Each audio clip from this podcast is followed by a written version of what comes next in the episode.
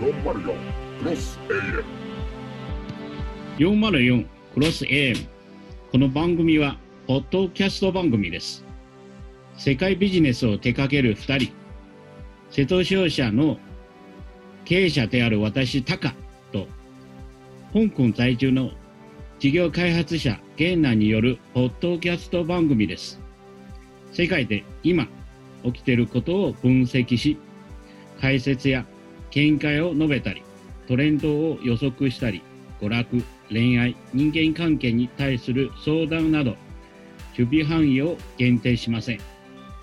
360度あらゆるトピックに対して2人で切り込み、ぬっくもりを愛を持って世の中に配信していきます。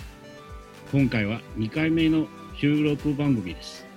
30分1分勝負、一発撮りでライブ感満載にお届けいたします。タカさん、オープニングありがとうございます。タカさんのオープニング、AM っぽくていいと思いました。はい。ありがとうございます。はい。えっ、と、ではね、さて、えっ、と、まあ、初回のね、えー聞いていただいたリスナーの方から声が届いています。そちらをね、ご紹介させていただいてもいいでしょうか。気になりますね。ありがとうございます。えーまずこの方、近々かね、まあ、どこかでお呼びしたいと考えているのですが、水原しおりさんという方からは、堅実で地に足のついた感のあるタカさんの気配というか、アトモスフィア、えー雰囲気ですね、と、ゲンナさんの若々しく未来を渇望する動的なベクトルの組み合わせがなんかあったかいと。ありがとうございます。えー、とこの方は作家さんで嬉しい、えー美しい文章のレビューでした他にもね私たちが望んでいた何々しながら、まあ、運転しながらの方からも声が届いています、えー言葉を選んで喋っている SE サウンド SE、えーつまりサウンドエフェクトまでこだわれてるまあ、レベリニオンさんという方なんですけれども、この方、バンド活動もされているようで、いつかご紹介させていただきたいですね。本当に嬉しいですね。そう言われると。そうですね、はい、あの申し訳ないことにね、時間の関係でご紹介ができないんですけども、他にも貴重な声を、えーお寄せいただきました。本当にありがとうございます。えー本当にね、モチベーション維持や向上につながります。えーありがとうございます。ありがとうございます。感想や意見、取り上げてほしいテーマなどをこの番組ではお待ちしております。ぜひ番組のツイッター、その他に寄せてください。404クロス AM さて、今日の最初のコーナーは、時間と労働革命。これは前回、リモート以上、現実未満の話から、疫病収束までに何年かかるのかを、ゲーナーさんが航空業界の視点からご紹介しました。今日は私からの視点で、ビジネス面でどういう影響が出ているのかを話ししましょうか、と思います。この新型コロナウイルスの渦の中でビジネスの明暗がまた分かれています。そうですね、タカさん、あのどうタカさんの視点から見て、どういうビジネスの明暗が分かれると思われますか、業界から言えば飲食業、サービス業、はい、観光業は大きな打撃、うんダメージを受けていることは周知のことですね。そうですね。政府が一生懸命 GoTo キャンペーンをやろうとしてますが、反対する声も多いですね。しかし、同じサービス業でも2つに分かれています。受け入れ準備できているところに、全く人気がないところ、一方ではい予約が殺到していても取れないところ、例えば、うん星野リゾート、なかなか予約が取れないですよ。え、えちょっと待って、タカさん、あの、星野リゾート予約されようとされてるんですか？されたんですか？そうそう。取ろうとしたんですけど、取れなかったんですよ。なるほど、なるほど。あオフラインイベントありきのその企業体ほど打撃を受けてる印象ですよね。そうですね。まあ、また例えば、航空会社が次から次へ破綻、ままた破綻寸前までに行ってますね。うんバージンオーストラリア航空、ルフトハンザ航空、キャセルパシフィック航空などなど、それに車の需要が2000万台も蒸発してしまいました。そうですね、あのえーと、ルフトハンザとキャセイパシフィックは、まあえー、破綻回避、まあ、政府からね、数千億円、5000億円とか6000億円とか7000億円ぐらいの、えー、公的援助、えー、公的な資金投入によって助かってますけれども、まさにね、こういった企業、オフラインビジネス主体の企業体ですよね。そうですね。しかし、ステイホームとのことで、EC ビジネスが好調で、アメリカのアマゾンが2回も追加雇用を発表しました。それぞれ10万人と7万5千人、うん、それに任天堂のスイッチの需要がかなり増えてますね。えー、オンライン側は順調であると、えー、危機ではなく正気になっているというタカさんが、まあ、先週ね、収録では入りきれなかった話なんですけれども、あのタカさんがね、先週ね、遮断という、えー、言葉をね、次々に、あの遮断というのがね、今、次々に起きていると。うん、今まさに遮断がどんどんどんどん起きてるっていうことをね、あの収録外のところでね、あの言われていたんですけれども、この言葉がすごく私にはあの印象に残っていて、えー、産業界、ビジネスの属性や種類により、いろんなところでもう可視化できない、見えない、見える化できない遮断がすでに起こっていますよね。そうですね。例えば、我々やってる機械、ロボットの需要に逆に増えてます。日本ロボット工業会、それから日本産業機械工業会の発表しているデータによると、はい、今年1月から5月まで、産業ロボット出荷が前年比より若干増えたもの。半導体製造装置は前年同時期より20%も増えましたよ。おまあ、そう、そんなんだ。えー、いよいよ、まあ、いよいよね、あの、タカさんの本業部分、えー、製造商社のですね、いよいよ革新に近づいてきました。ここはもう少し切り込んで話していただけますか？そうですね。まあ、特に中国は、この新型コロナウイルス対策はいち早くできたので、2月中旬から生産が回復されましたよ。うんいろんな自動機、まあ、オートメーション化する機械とか、うん、まあ、ロボットの需要が増えました。例えば、このコロナウイルス対策で、病院、ホテルなど搬送ロボットを使って薬と物品の搬送をしています。搬送ロボットの需要が急に増えたそうで、まあ、それからあっちこっち、水害になってますよね、今。そうですね。それで、ドローンの活用と需要も増えましたよ。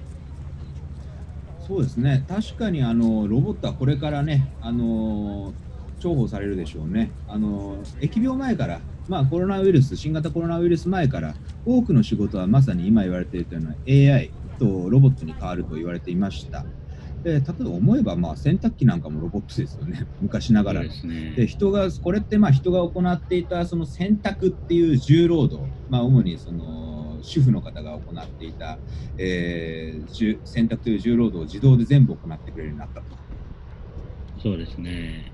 うん、まあ我々日本、中国、中近東のお客さんに自動機とかロボットを開発して製造してます。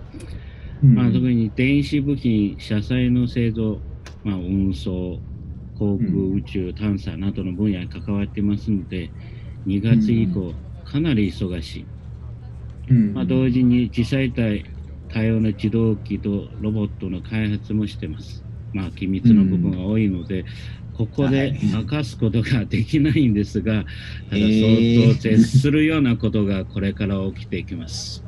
ああ、そう今までアナログのはずのものがいつの間にかデジデジタルになっちゃいましたっていうのようなものが今までもなんたくさんあったと思いますが、ここまでやるかと、さらにびっくりするようなものがこれから続出しますね。うん、おえまあ、まさにこう言えて妙かもしれないんですけれども、あの労働や時間革命というべきことが今走り出している思います。労働、時間革命ですね。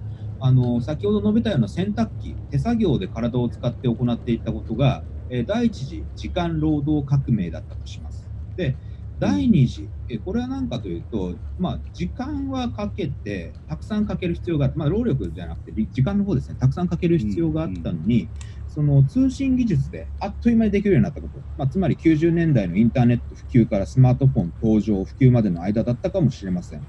でまあ、例えばこの時起きてたのは、多分昔はね、あの場所を調べるのに、初めて行く場所とか、特に、えー調べるのに、地図を見て頭に叩き込むなり、メモしてたり、えーしてたんですけれども、今は地図アプリで時間も労力も使う必要がなくなってしまっている。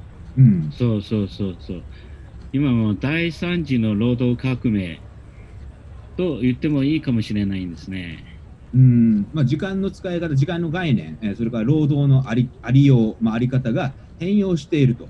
なるほどなという視点です。で先ほどね、あの機密情報に当たるので触れられないと言われているので、そのじゅ部分についてはね、後々ね、あのお願いしたいところではあるんですけれども、えー今回はちょっと別の視点で質問させてください。まあ、今ね、タカさんがね、あの準備されているプロダクトやサービスが世の中に放たれて、一定度普及した後の世界、うん、一定度普及した後の世界、人々、まあ、世界の人はね、どんなライフスタイルに変化されていると考えられますか？そうですね。これはやっぱり人間がね、あのーまあ時間とお金もできたら、うんまだ別の方にかけることになるでしょう。うんうんうんなるほど。お金と時間、なるほどね。えーもう一つね、あのーその、まあ、普及、その、そういう世界が、えー別のことに時間がかけることになるでしょうっていうところなんですけども、その普及した後の世界が来るのはね、現実的に考えて、タカさんの視点で大丈夫なんですけれども、主観で、えー、タカさんの主観で、何年後ぐらいだとイメージされてますか？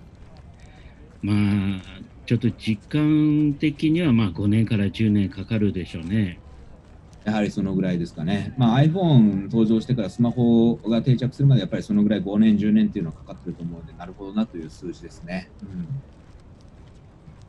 まあ、あの新型コロナウイルスであらゆる産業、生活スタイル、教育、考え方を一変させてましたね。うん新型コロナウイルスの後の時代は楽しみです。404 plus AM.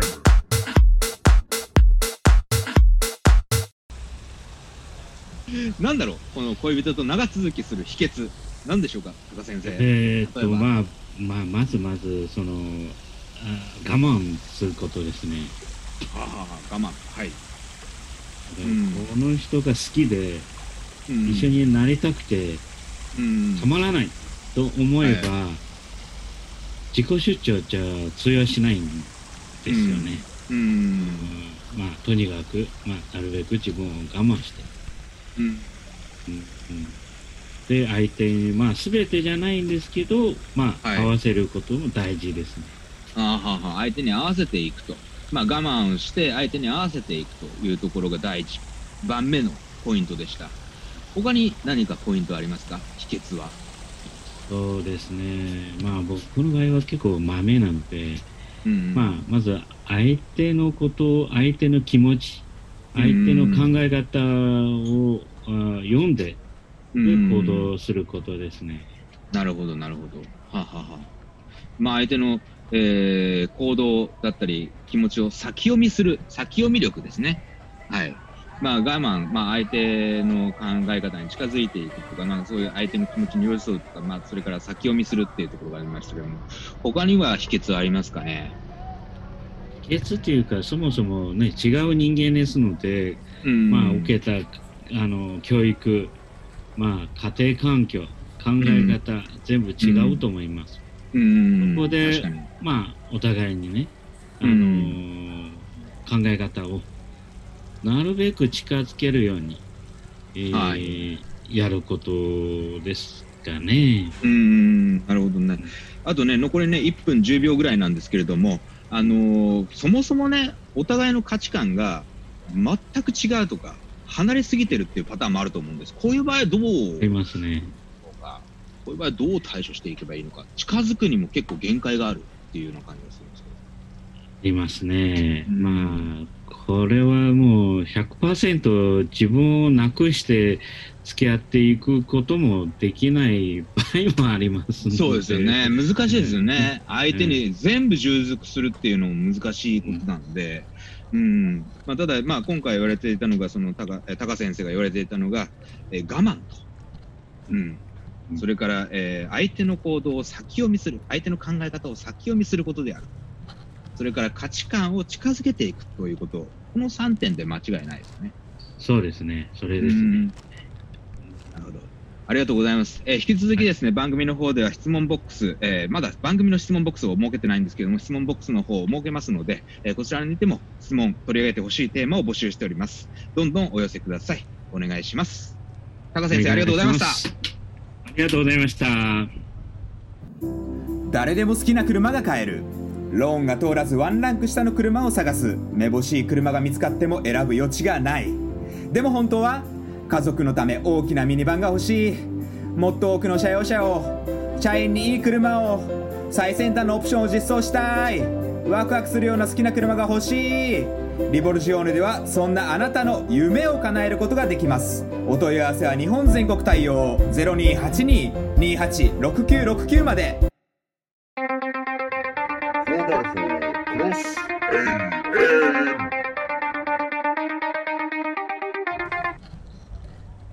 私、ゲンナは6年ぐらい前から健康に気を使うようになりました。え？それどういうこと？あの実はね、自分20代、超典型的な肥満だったんですね。まあ、身長は168センチ、まあ170いかない、えー体重がね、それで体重が88キロまでいってしまってですね。すごいですね。まだケンナさんと face to faceミーティングしてないから分からなかったんですけどね。そうなんですよねあの。実際お会いしたことがないので、ちょっと想像がよく分かってないかもしれないですけど、そこからね、58キロ、88キロから58キロまで一気に落としたんですよ。3ヶ月間。で、2014年、えー毎月ね、マンスリーで、えーもう毎月毎月、世界中のフルマラソンを走る目標を立てるところから始めていました。はい。すごい。毎月ですか？そうですね、あの根っからの旅人なのか、まあ、この年は自分の財布の状況もね、貧しい状況状況だったのに、まあ、1月、鹿児島指宿、2月、沖縄、3月、ソウル、よよ4月、焼津、5月、小滝名原、ここまでフルマラソン。で、6月ね、新潟、南魚沼にね、まあ、これはね、お酒のマラソンなんですよね。あのうん。20ハーフマラソンになってて、えー最後のはい。1キロのところに給水所があるんですよ。給水所じゃなくて、えー、給酒所。週南大生の日本酒が振る舞われるんです。それは面白い。実はその前年、2013年にね、あの、ささまあ、お酒の中毒になっちゃって、えー死者が出てるんですけどもね、あの、え1キロの間に。でもそれでもこ続けていると。うん。まあ、このマラソン大会なんかも今年ね、多分取りやめになったりしたんだろうなと思うんですけれども、えーそこから7月、えー東京の大田区のマラソンだったか、で8月ベトナムダナン、えー9月どこだったか忘れたんですけども、まあ、11月にバンコク、12月シンガポール。と、で10月が抜けてしまったので1月香港になっていて、で実はまあその2015年1月の香港マラソンに出たこと、ここのここがですね、実はその、えー、と私の香港ライフの起点になってるんですね、あのスタートポイントになってるんですよね。うんすごいですね。それは生活も変わってしまうんですね。そうなんですよね。で、走ることにですね集中していたその東京中心の生活から、まあ、2015年、えー香港で生活し始めて、えー山歩きなんかも始めるようになったんですけど、その2016年からそのヨガに目覚めてしまいました。えーダイナミックな動きをするビンヤサというところから基本的な動作のハタ、ヤン、えー性的な、えー動作であるインやリストロアクティブ、そこからメディテーションまでですね、で、それで前からファスティング、日本語でいうところの断食っていうことに、えー当たるんですけど、これを本格的にね、僕はあの日常的に行ってます。いろいろやってますね。まあ、でまずねあの、今回、ちょっとファスティングについてあの説明させていただきたいなと思ってるんですけれども、ファスティングとね、日本語で訳された場合の断食っていうのは全く違うんですよ。えーうんまた、ファスティングにもね、いろんな意味や方法があります。が、断食や苦な、えー断食はね、あのえー苦難やね苦痛を伴うのに対してファスティングっていうのは基本的に楽しみながら行うもの、うん、こういうことだと僕はね6年やってて思ってます。あそうなんですか。ちょっと僕もあのいろいろ、まあ、勧められてやってみたんですけど、続けられませんでしたね。えー、そうなんですか。それはなんかやっぱりそのすす苦痛を伴ってました。楽しみながら行えなかった。そんな感じですね。ちょっと、あのまあ、ただあ、ちょっとやってみたんですけど、5キロは痩せましたね。5キロやってた？それはすごい。それは素晴らしい。ああ、なるほど、なるほど。まあ、それは効果が出たということでで、僕のファスティングの目的っていうのは3つありまして、まず、はい胃を休める。もう24時間365日ね、食べ続ける限り、胃は休みなしなんですね。で人間、うん心臓だけはね、あの臓器の中で止めてはいけない箇所なんですけれども、たまにはね、胃を休ませてみようよと。まあ、最近太り気味だな、食べ過ぎてるなと思ってるときは、胃が必ずこう拡大してるんですね。膨張してるんですね。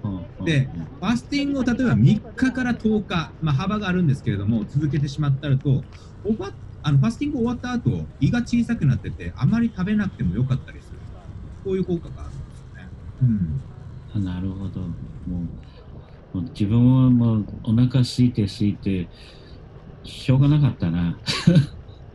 お腹が空くことが、なんだろうな、もう一つあの、もう一つの理由になってくるんですけれども、あの欲望や欲求を消すこと、えー欲求に振り回されないようにしてるされることっていうことなんですので、人間の最大三大欲求である食欲を消しますから、そこの欲に対する枠ができるんです。だから食べないことが当たり前になるんですよ。で食欲っていうのはもう分からなく、まあ、諦めてるので、食べれないともう自分で決断してで食欲枠というのがかなり大きな大きな枠なんですね。人間の欲求の中で。で他にあこれ調べなきゃとかああれあの人に連絡取らない取らないととかあの人に会いに行かないととかそういったことの別の欲求の枠が できるとか、まあ、自分でアウェアネス、まあ、気づくっていうことが、えーあったり、まあ、急に夢中になったりすることもあったりで。はい、なるほど。ちょっと、うん僕もグルメですので、なんか、いいつも食べることを考えちゃいますね。食べることが楽しみっていうのはね、そう、食べないことをどうやって楽しみにするんだよっていうことがあって、まあ、やりすぎはいけないんでしょうけどね、私の場合は、その、ファスティングやることによって、冴えるっていうことがあります。とにかく冴える。最初の48時間、2日間はね、もう本当におっしゃる通りです。あの、食欲との食べ、あ戦いです。もう格闘してます。で、そこを乗り越えると急に冴えるんですよね。で、この境地やファスティングの意義を理解して、楽しみながらやっていかないとあ得られないものだなというふうに、えー日々考えてますね。はい。えー、ケナさん、そのファスティングで断食？期間うんは全く口に何もしないってことですか、それはね、それはね、ないんです。あの、固形物を摂取しないっていうやり方なんですね、僕の場合は。で、液状のものであれば、胃を使わないものであれば、まあ、例えば食堂とかであれば、食堂じゃないか、えー、なんだろうな、その胃を極力使わないものであれば良いということです。つまり、水分は必ず摂取します。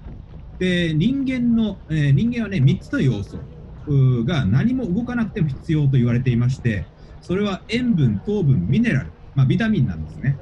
うん、なるほど。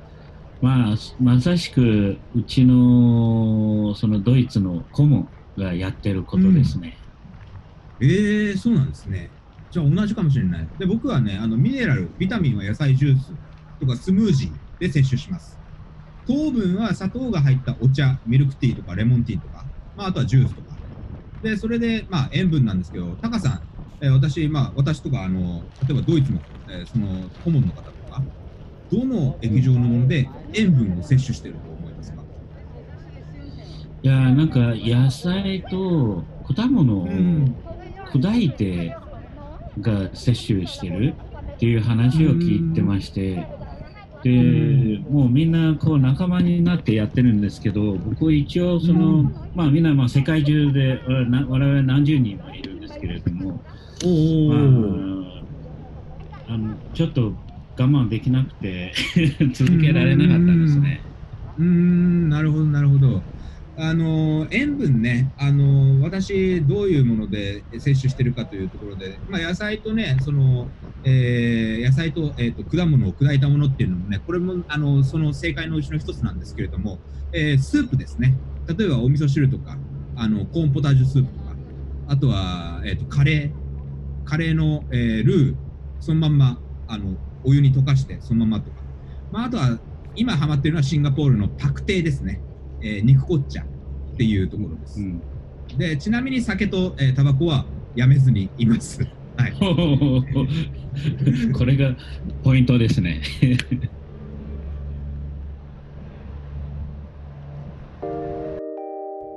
404 plus AM.